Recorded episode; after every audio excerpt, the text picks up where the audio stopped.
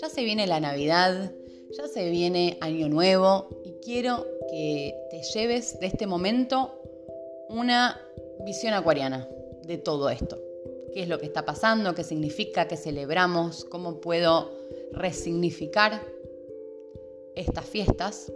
Y mm, no sé, quizás tengas en tu casa un árbol de Navidad, quizás eh, creas que Jesús es el Hijo de Dios, no sé tus creencias. Lo que sí te quiero contar un poco.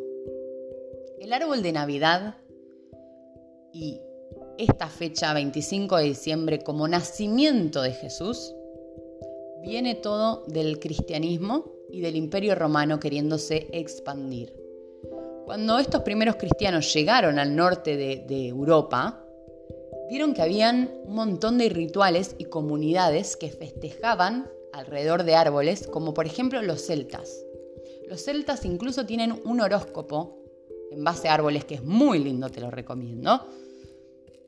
Y desde ya, desde tiempos ancestrales, como que los árboles representaban fertilidad y se hacían rituales. Y entonces estos cristianos queriéndose expandir y conquistar, dijeron, ¿cómo hago, no? Si no puedo derribar a mi enemigo, me tengo que unir a él. Y entonces empezaron a tomar diferentes costumbres que ya estaban ahí para que la gente se sintiera parte, porque no le puedes sacar todo. Es más inteligente si les dejas algo, pero se lo agregas a lo que vos querés imponer. Y esto hicieron.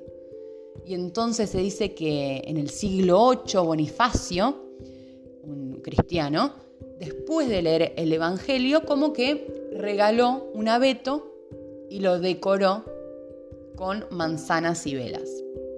Y así representando como, como este pino em, a, la Trinidad de Padre, el Hijo, el Espíritu Santo, las manzanas obviamente representando al, pecado eh, original, la, estrella arriba de todo como representando la fe tan importante de, nunca perder eh, la vista en la fe y en algo superior, como que todo se le fue dando con el paso del tiempo una simbología. Lo mismo hicieron con el nacimiento de Jesús. Supuestamente Jesús no nació el 25 de diciembre, pero había tantas celebraciones como el solsticio de invierno y ellos mismos tenían las fiestas asturnales en estas épocas y se sumaban muchas festividades en diciembre. Y dijeron, una vez más, creo que fue el Papa Julio I quien dijo, Listo. 25 de diciembre se declara oficialmente el nacimiento de Jesús. Y desde ahí y entonces seguimos celebrando Navidad el 25 de diciembre. ¿Qué pasa? También se viene fin de año y año nuevo. ¿Y por qué año nuevo? O sea, ahora vamos a empezar el 2023 después de Cristo. O sea que también año nuevo tiene que ver con Jesús. ¿Y quién era este tipo? ¿Qué onda? Bueno, te voy a estar hablando de la metafísica detrás de Jesús en este episodio. Espero que te guste.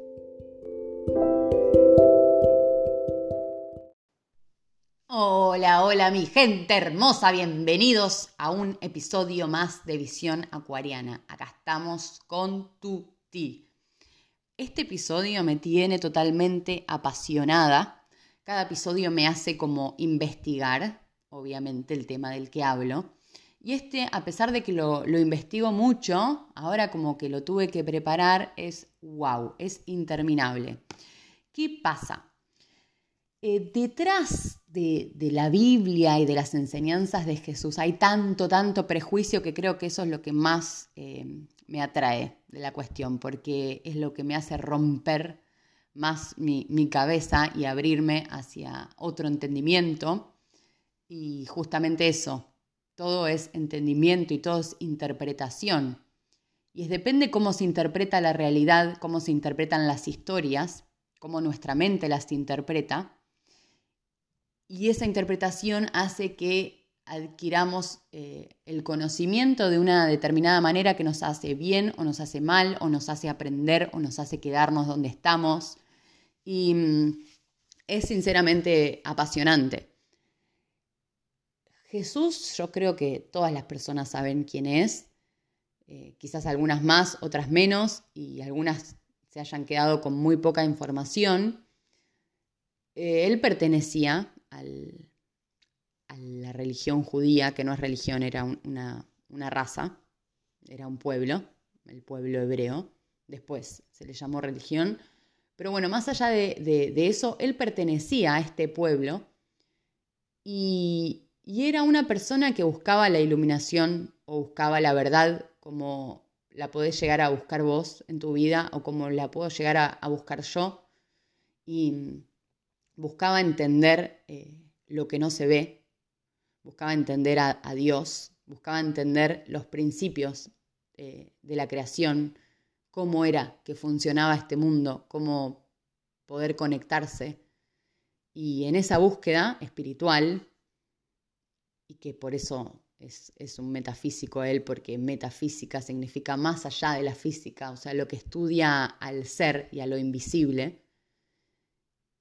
Y él en ese camino se rebeló muchísimo contra su pueblo hebreo en cuanto a, lo que todas las leyes y costumbres que tenían, que al final no servían para, para la vida práctica, como por ejemplo me acuerdo que él está haciendo un milagro un día sábado y para el pueblo hebreo el sábado, el Shabbat, no se trabaja.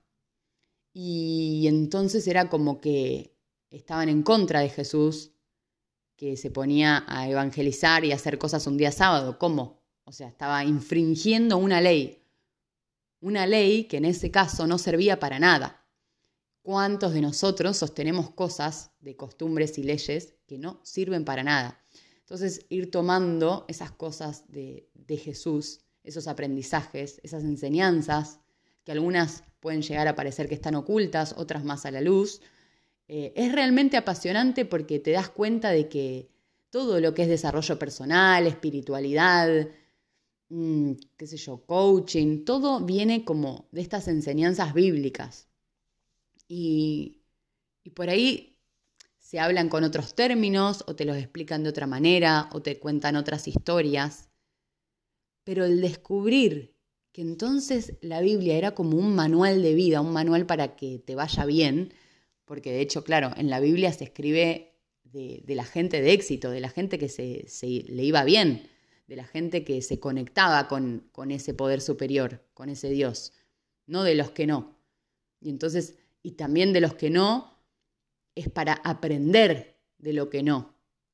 Esto es una, una de las herramientas que tiene el ser humano, que es eh, aprender por cabeza ajena, ¿no? De lo que, de los errores que cometen otros, yo poder aprender, tener esa humildad y decir, ok, aprendo y voy por otro camino. Y es realmente fascinante y los invito, espero que, este episodio sea como, como una especie de, introducción a todas estas enseñanzas, si bien yo ya vengo hablando en otros episodios, pero es que todo te lleva ahí, todo te lleva ahí.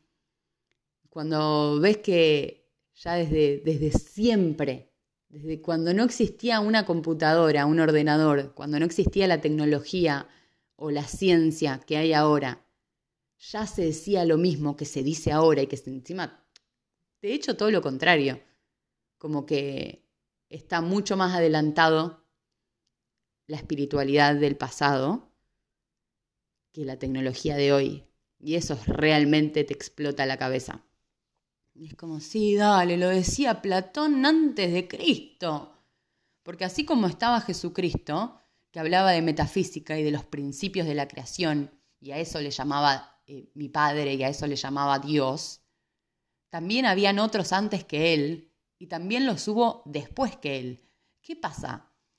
Él marcó un antes y un después. Habrá sido por el momento eh, de, la historia, ¿no? Y por, por lo trágico de alrededor, por lo que sea, porque quizás fue el que más, más, más, más fe tuvo y, y más se arraigó a su propósito que su propósito era hacerle llegar a la gente esto, como lo que hoy está en el libro El Secreto, como esto de que podemos atraer, pero explicado él a su manera y a su tiempo.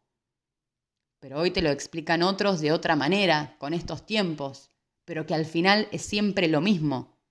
Y no nos olvidemos de que Jesús, como era parte del, pueblo hebreo, estudiaba todo lo que es el Antiguo Testamento.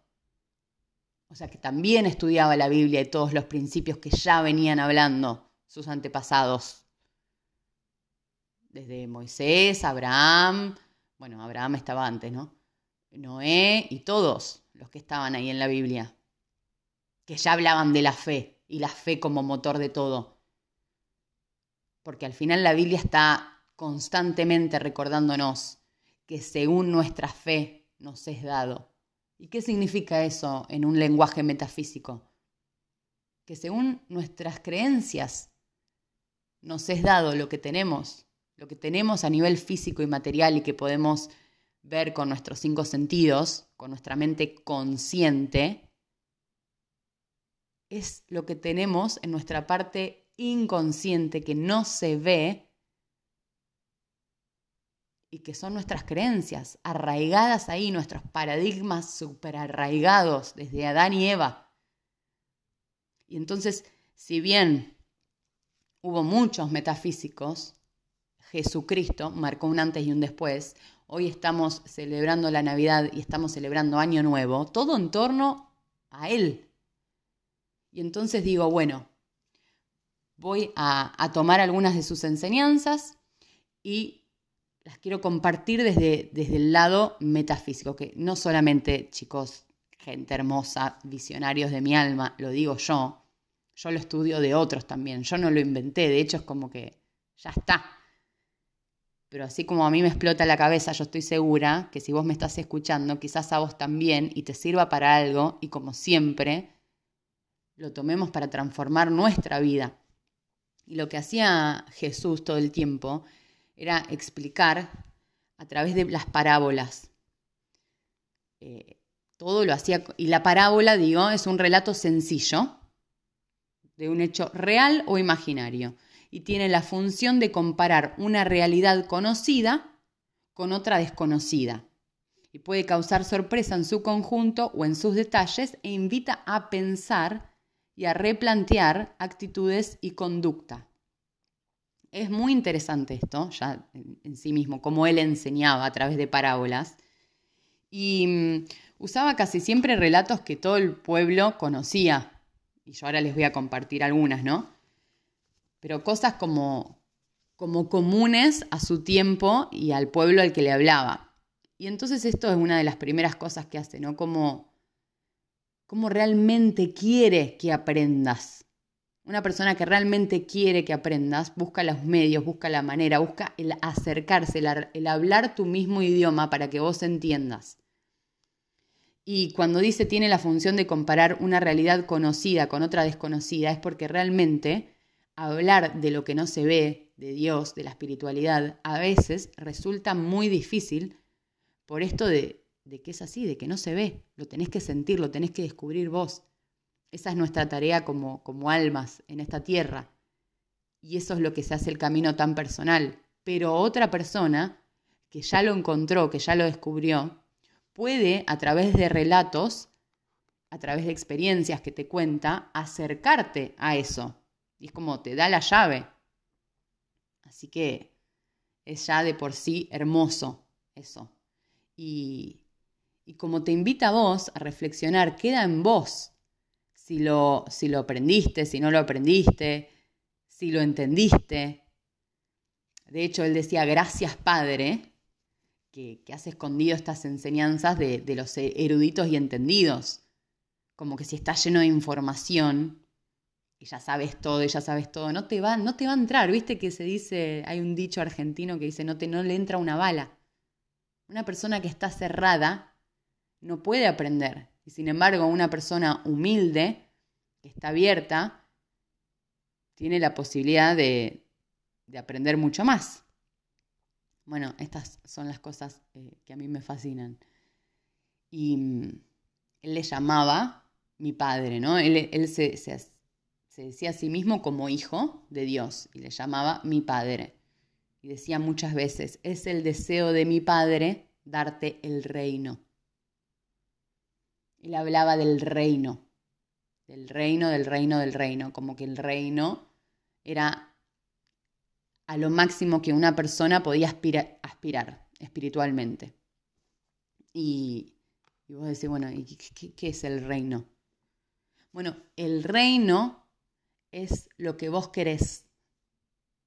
El reino es ese mundo de infinitas posibilidades y que vos tenés que elegir una.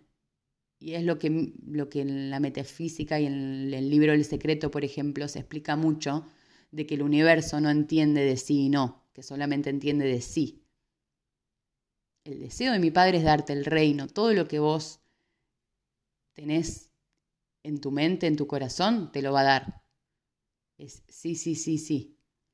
Y, y hacía muchas analogías con, con que Dios era como un padre, como un padre bueno, obviamente, no está de más aclararlo, em, y que tiene los, los brazos abiertos, como el universo, que a todo le dice sí. Por eso pareciera que, que a veces como que puede ser que Dios es malo. No, Dios no es malo. Dios te da, es el reflejo de lo que vos tenés adentro. Tenés que descubrir eso y empezar a crear esa realidad que vos querés. Y mm, me hace pensar a esto de que, por ejemplo, a mí me, me, pasaba mucho, o me pasa cada vez que voy a la casa de mi mamá o de mi papá, abro la heladera y agarro lo que quiero siempre. Como que abro los placares, hago lo que quiero. Y para mí todo es mío lo que está ahí en la heladera. O sea, me lo puedo comer todo. No, no siento como, como que no me pertenece. Y, la invitación de las enseñanzas de Jesús y que buscaba que entendiéramos era que nosotros vivimos en un mundo creado por el Padre que quiere que, que tomemos lo que sea, incluso hasta el pecado. Que no es que quiere que seamos pecadores y que la pasemos mal, sino que hay un amor tan incondicional, hay una abundancia que, que pretende que seamos conscientes y que la usemos. O sea, es súper metafísica todas las enseñanzas. Y a mí me explota el cerebro porque, claro, depende quién te la cuenta y la, interpretación que, que le des, podés pensar que, que la religión e-, es una mierda o, podés hasta irte a la moralidad y respetar cosas y costumbres y ritos, pero sin ninguna profundidad. Y lo bueno es que aprendamos de la profundidad, que aprendamos de verdad la enseñanza y que la podamos aplicar a nuestra vida. Una de las cosas que él decía es, yo he venido para que tengan vida y para que la tengan en abundancia. O sea, él se la pasaba de pueblo en, pueblo explicando los principios metafísicos, explicando que, que si te conectabas con el reino, con ese mundo de la supraconciencia, tenemos tres niveles en la mente. La mente consciente, que es la parte que se encarga así como la, más palpable, el don de la percepción de la realidad, de todo lo que, de todo lo que ves, de todo lo que te vas dando cuenta, es todo como de los cinco sentidos, ¿no? Eh, pensamientos que percibís, recuerdos, todo es la mente consciente, la, la primera. Después está la mente subconsciente, que es la que te da puerta al acceso a aquellas cosas y vivencias que has tenido con información específica que por el momento permanece olvidada. Es decir, hay información que entró por tu mente consciente y ha desaparecido por el momento, pero si haces un esfuerzo, podrías recordarlas y traerlas al campo consciente nuevamente. Este nivel es muy metafórico ya que trae valiosa información desde el inconsciente, que ahí te quiero ver.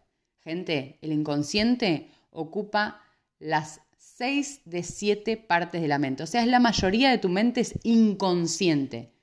Y es donde tenemos oculta millones de experiencias por las que hemos pasado desde que nacimos, incluso antes, y que no son recordables. Entonces, así los impulsos, tendencias, impresiones, pensamientos que no controlas y los recuerdos que reprimes están en este espacio. Desde una perspectiva espiritual es el inconsciente donde se cree que anida el verdadero yo, donde están las cosas que quizás debamos elaborar para que no nos afecte en la vida si se trata de experiencias tortuosas o infelices. Y yo te digo, en la mente inconsciente es donde tenemos todos los paradigmas. Pero ¿qué pasa? Jesús y miles de metafísicos nos venían a recordar de que podemos tener acceso a una mente supraconsciente, que Jesús le llamaba el reino, el reino de los cielos, donde tenemos realmente la libertad de elegir y de que nuestro Padre está ahí con los brazos abiertos para que nosotros elijamos. ¿Mm? ¿Qué onda?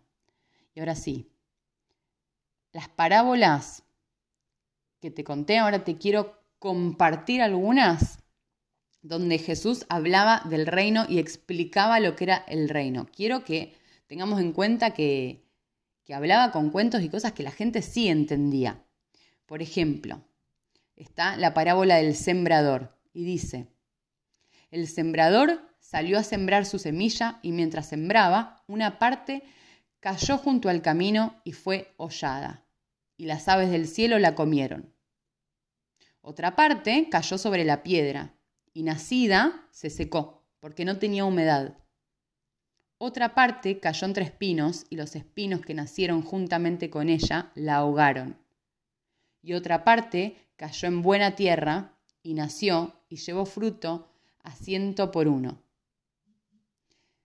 Entonces decía, hablando de estas cosas, ahí termina, ¿no? Hablando de estas cosas decía a gran voz, el que tiene oídos para ir, para oír, que oiga. Entonces, era, ¿qué quería decir también cuando el que tiene oídos para oír, que oiga? El que lo quiera entender, lo va a entender y va a hacer un esfuerzo. Tiene que salir de nosotros un trabajo espiritual. No podemos ya querer todo ya comido así y comer la información como viene tenés que, replantearte la, información, tenés que darle vos la vuelta. Y dice, el sembrador salió a sembrar su semilla. ¿Qué es la semilla? Para, para, Jesús en ese momento la semilla era la palabra de Dios. La semilla es esto que estoy compartiendo, todos los episodios que estoy compartiendo. Es la metafísica misma, es cómo creamos la realidad. Y le puede llegar a uno esta información y entonces cayó junto al camino y fue hollada y las aves del cielo la comieron. ¿Qué quiere decir? Que a vos te puede llegar esta data, pero puedes ni siquiera hacerle caso, puede que ni siquiera te lo replantees y chau. Las aves del cielo la comieron, no pasó nada, no hubo transformación en vos. Otra parte cayó sobre la piedra y nacida se secó. Puede que te llegue esto, que empieces un camino de transformación, pero que lo abandones. Dice, otra parte cayó sobre la piedra y nacida se secó, porque no tenía humedad. No estaban las condiciones para que siguiera creciendo. No le diste vos la humedad a esa información. No le diste el amor. Y así, otra dice, otra parte cayó entre espinos y los espinos que nacieron juntamente con ella la ahogaron. Quizás hable de las personas que vos tenés alrededor. O sea, sí, hay, te llega, pero después te seguís juntando con las mismas personas y haciendo lo mismo. Y no, dice, y otra parte cayó en buena tierra. Cayó en buena tierra, la buena tierra tenemos que ser nosotros. Y nació y llevó fruto a ciento por uno. A mí esto me parece espectacular. Esta fue la parábola del sembrador. La podés buscar, podés buscar qué otros significados. Eh, en mí, yo he leído muchos significados. Para mí significa esto que te acabo de decir. Y, hay otras parábolas. Te cuento ahora la parábola del grano de mostaza. Dice, el reino de los cielos se parece a un grano de mostaza que uno toma y siembra en su campo. Aunque es la más pequeña de las semillas, cuando crece es más alta que las hortalizas. Se hace un árbol muy grande hasta el punto de que vienen los pájaros del cielo a anidar en sus ramas. ¿Por qué Jesús toma un grano de mostaza? El grano de mostaza es súper, súper pequeño. De hecho, hay, una frase que dice, dice que hay que tener fe como un grano de mostaza. Porque si el grano de mostaza se mira al espejo y dice, no, no, no, no, no, yo con lo chiquitito que soy, ¿qué puedo hacer? Pero sin embargo, es una semilla que hace que crezca un árbol, incluso hasta el punto que vienen los pájaros del cielo a anidar en sus ramas. Y habla de la fe, ¿no? El, gran mensaje de casi toda la Biblia, que es apegarse todo el tiempo a la promesa de Dios, se dice en la Biblia. Jesús lo llama el reino. Y, yo te digo que es, es tu visión, es tu imagen en la supraconciencia, es lo que realmente querés, tu deseo que tenés adentro y que te tenés que aferrar todo el tiempo. De hecho, eh, Jesús decía todo el tiempo que, que para entrar al reino te tenés que abstener del mundo. Y abstenerse del mundo significa abstenerse de, las circunstancias actuales que tenés en el momento que quizás vos llegues a creer de que, de que no es posible, porque claro, tenés tanta información y, y, sin embargo la metafísica, y en este caso Jesús, enseñaba que nos tenemos que abstener de ese mundo, de ese mundo obvio, de ese mundo de... y girarte hacia el reino, al reino de las posibilidades, hacia que Dios, en su caso el Padre, lo puede todo, lo puede todo, no hay límites, no hay límites para esta creación. Y cuanto más, más, más, más vos te llenes de esta información de que no hay límites, más fe vas a, a trabajar en vos. Y conjuntamente lo que queremos todos es tener buenos resultados, empezando por sentirnos bien, por sentirnos confiados. Sabes que cuando cuando Jesús hacía los milagros, los agradecía antes de que sucedieran. Gracias Padre, y le agradecía siempre al Padre, antes de, verlo manifestado.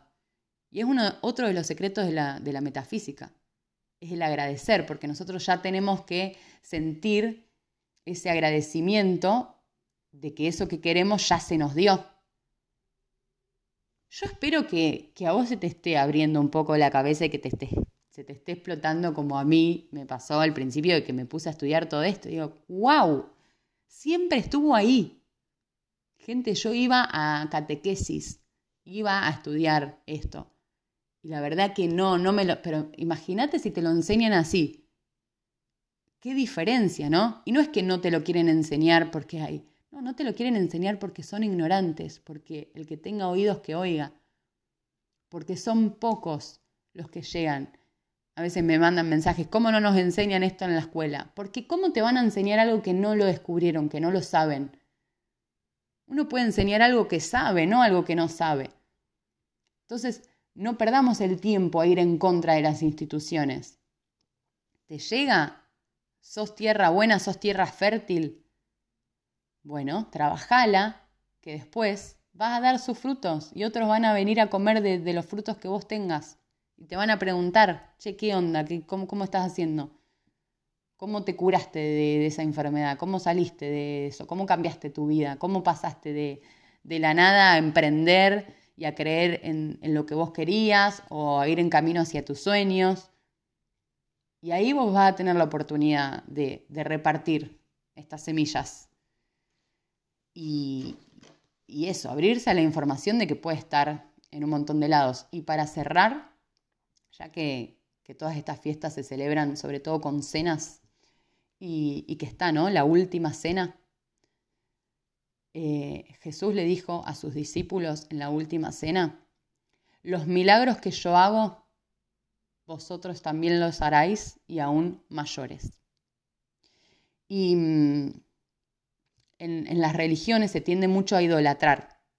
Y él no buscaba que lo idolatren. De hecho, él decía, seguidme, no decía idolatrenme. Decía seguidme. Y era seguidme en, esto, en, el que entienda estas cosas va a entrar al reino.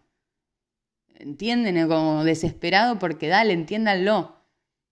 Y para mí el mensaje último es recontra fuerte porque dice, hey gente, yo estoy haciendo estos milagros, pero ustedes también los van a hacer y aún mayores. O sea, esto no termina. Dios y la energía y el campo cuántico es infinito.